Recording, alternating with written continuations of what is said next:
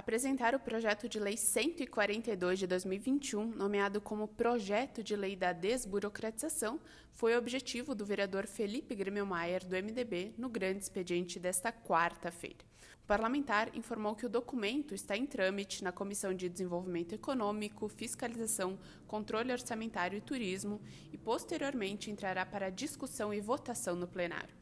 Segundo Grêmio Maier, o PL visa instituir e incentivar medidas que desburocratizam o serviço público municipal, de modo a viabilizar o alcance do interesse público por meio de atos administrativos eficazes. A partir da tribuna, o vereador apontou as modificações que o PL 142 irá levar ao Executivo. Atualmente, é necessária a apresentação de certidão de nascimento para processos na Prefeitura. Com o PL aprovado, a certidão poderá ser substituída por documentos oficiais com foto. Outro exemplo é o reconhecimento de firma em documentos. A partir da aprovação da matéria, os documentos poderão ser autenticados pelo próprio servidor público.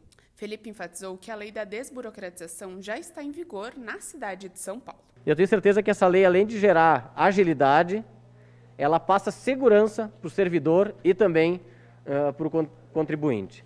Na oportunidade, o MDBista também destacou outros projetos que estão em trâmite na casa.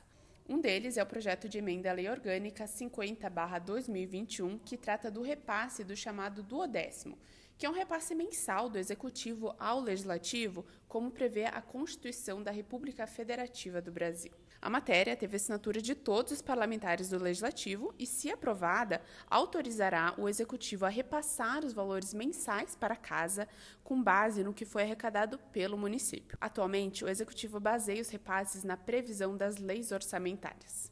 Da Assessoria de Comunicação da Câmara de Vereadores de Caxias do Sul, Letícia Crele.